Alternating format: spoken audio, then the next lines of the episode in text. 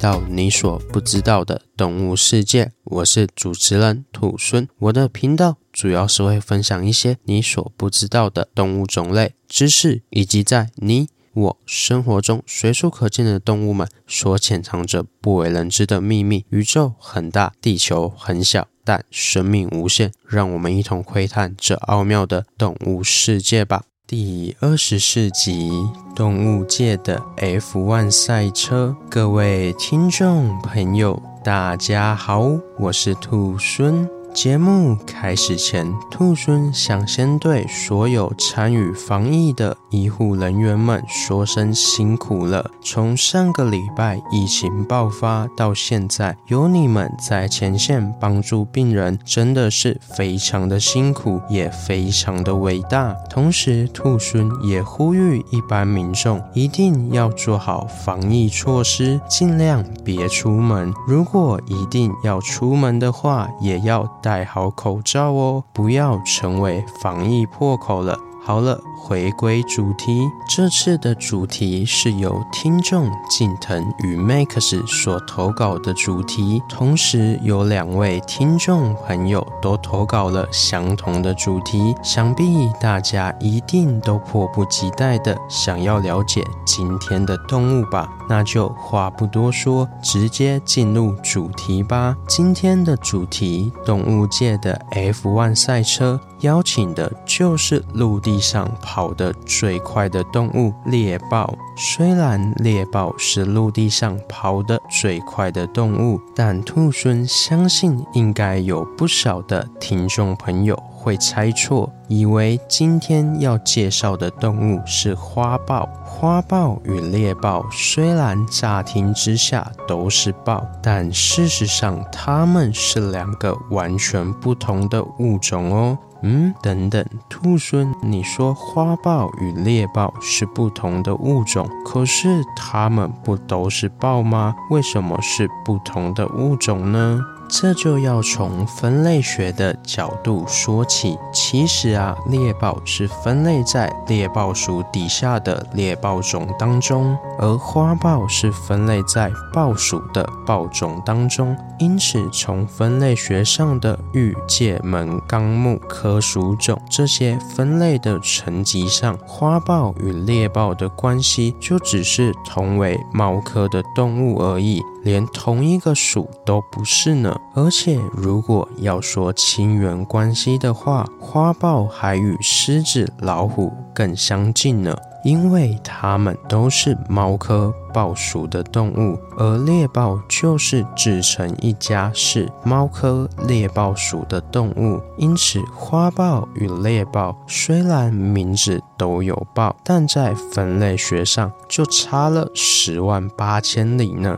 不过，不可否认的是，很多人常常会把花豹与猎豹搞混。除此之外，还有另外一种动物也会与花豹还有猎豹搞混在一起。就是美洲豹，而这三种动物因为花纹、毛色相似，因此常常被混为一谈。所以兔狲在这边就要教教大家该如何分辨这三种大猫。首先，我们先从体重来介绍。这三者之间体重最轻的，一定就是跑得最快的猎豹了。猎豹的体重大约为五十到八十公斤。再来是身材中等的花豹，体重为九十公斤左右。最后是最强壮的美洲豹，最重可重达一百五十八公斤。因此，各位听众朋友，如果还记得在老虎那一集中有说到的体重决定强度的话，那论体重应该就是美洲豹最强了。再来介绍最容易。让人搞混的花纹及毛色，虽然三者都是黄褐色，但花纹却略显不同。猎豹的花纹最容易分辨是实心的黑点点，且在猎豹的脸上还有一个特征，就是脸上会有像眼泪一样的斑纹。因此，只要看到有泪纹出现，那一定就是猎豹了。而花豹的花纹为空心的黑点点，美洲豹则是是空心的黑点点中还有一个小黑点，因此花豹与美洲豹的花纹是比较相似的，所以在分辨上会稍微困难一些。如果觉得光用听的没有办法想象的话，也欢迎到兔孙的粉丝团上，兔孙会在上面放上他们三者之间的毛色差异比较图哦。另外再补充一点。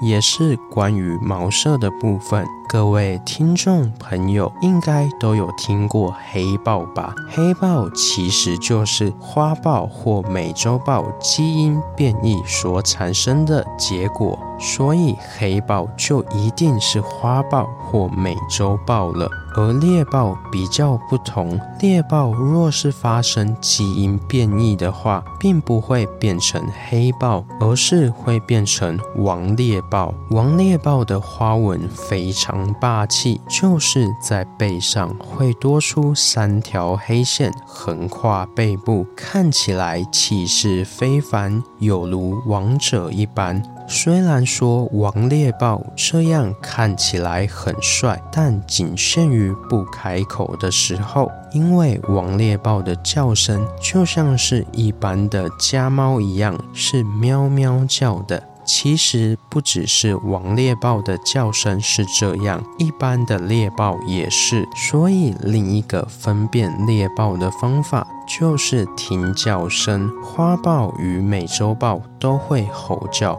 唯独猎豹不会。不过，到底为什么只有猎豹不会吼叫呢？这是因为它们喉咙的构造大不相同。大部分的大猫，例如狮子、老虎、花豹、美洲豹，它们的喉咙中都有两片舌骨，可以帮助发出吼叫声。但猎豹只有一片舌骨，所以猎豹只能发出像小猫一般的声音。说到这边，兔猻就觉得猎豹这样反差极大的感觉，就像是一只披着豹皮的小猫咪嘛，你们说是吧？好了，说完猎豹、花豹、美洲豹的差别后，让我们继续回到今天的主角猎豹身上。前面有说到，猎豹奔跑的速度非常的快，最快可达到时速一百三十公里，相当于人类百米最快的博尔特的三倍之多，并且还可以在三步之内从静止加速到时速六十五公里，而最快的猎豹可以在三到四秒内加速到时速一百公里，这远远。比一般的房车都要快上许多，堪称动物界的 F1 赛车了。有了这么快的速度，所以猎豹在打猎时就不像老虎那样是依靠强大的打斗技巧，而是靠速度取胜，一瞬之间力拼高下。不过对猎豹来说，速度是优点，同时也是缺点。因为与速度相反的就是持久力，也就是耐力。通常速度越快的话，持久力就越差。猎豹也不例外。在猎豹全速奔跑的情况下，呼吸频率会从原本的每分钟六十五下飙升到每分钟一百五十下，同时还会消耗大量的能量供肌肉使用，所以体内的温度快速上升，而且速度还比散热的速度更快。因此，猎豹就无法长时间维持这样的消耗，最多也只能撑个五分钟左右，否则就会体温过高，导致热衰竭而死哦。因此，对于猎豹来说，如果没有在一瞬之间就捕捉到猎物的话，就是一场失败的狩猎。如果还执迷不悟，要继续追击的话，那就要付出生命的代价。不过话说回来，猎豹到底是如何达到这么快的速度呢？我们先从猎豹的外观说起。在外观上，猎豹拥有小瘦的身体以及修长的四肢，这些一看就知道是适合快跑的特征。但真正让猎豹发挥出强大加速能力的关键，其实是猎豹那富有弹性的脊椎。以比例来说，猎豹的脊椎是大型猫科动物中最长也最富弹性的脊椎。这样的脊椎就好像弹簧一样，有着巨大的弹力。因此，猎豹光是靠背脊的收缩，就可以使跨步的步伐大大增加，来快速提升速度。而要快速移动，那么良好的抓地力也是必须的，就好比短跑选手在比赛时也会需要一双可以防止滑倒的钉鞋一样，而猎豹也知道这个道理。因此，猎豹就演化出了猫科动物中唯一不能伸缩的爪子，还有粗糙的脚掌，来起到增加抓地力的功效。另外，在高速移动下，最重要的就是要看清楚猎物，不然的话，你跑再快也没有用。因此，猎豹为了在高速中可以紧盯猎物，就必须保持头部的稳定，所以就演化出了较短的头颅。头颅变短可以使鼻腔的空间变大，因此进气量也就会变多，使得猎豹的呼吸效率更好。另外，鼻腔变大也会使整个头骨变得非常轻盈，所以就可以更好的在奔跑时保持头部的稳定性。因为如果头部太重的话，就没有办法在高速中稳定的看清楚猎物了。听到这边，我们已经知道了猎豹身上最重要的加速器是像弹簧一样的脊椎。而防止加速过程中打滑的是，犹如钉鞋般粗糙且爪子无法收缩的脚掌。而在加速过程中可以看清楚猎物的稳定器，则是较短的头颅。